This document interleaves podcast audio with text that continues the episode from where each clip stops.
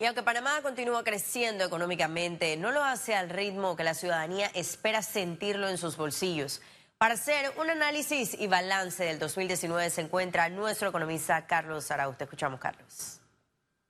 La desaceleración económica que Panamá viene registrando en diferentes sectores y que data ya de aproximadamente seis años, fue mayormente sentida en este año 2019 que ya termina.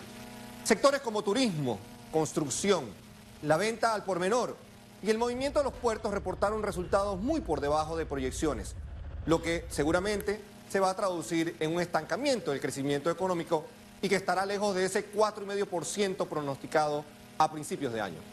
El proyecto de Minera Panamá sigue siendo la estrella en el firmamento de generación de crecimiento, pero en un segmento muy específico que no permea al resto de la economía.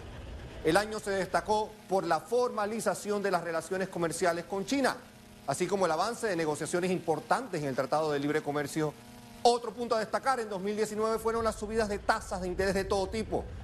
Así, de alguna forma, pues, afectando el día a día de los panameños al tener que pagar más en sus hipotecas, tarjetas de crédito y préstamos personales.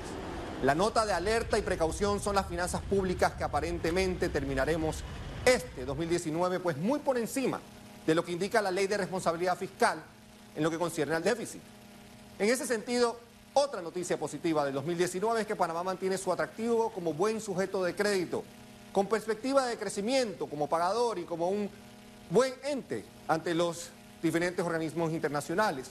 Hay grandes megaproyectos todavía por determinarse, como la línea 3 del metro y el cuarto puente sobre el canal, que seguramente animarán una economía algo golpeada. A pesar de no crecer con la fuerza de antes, crecer simplemente en tiempos de turbulencias financieras internacionales es un logro. Se acaba y se acabó 2019 y ahora apuntar con ganas, con fe y con fuerza a un mejor 2020.